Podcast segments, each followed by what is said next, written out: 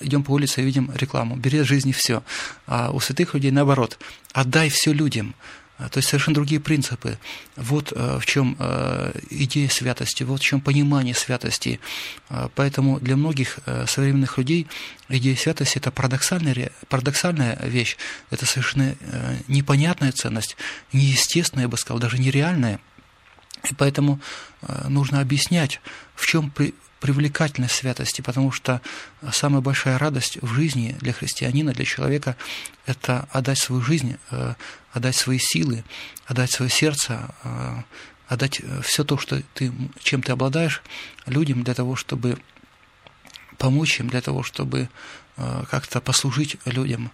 То есть совершенно идея противоположная идеям, чаяниям и стремлениям современного человека.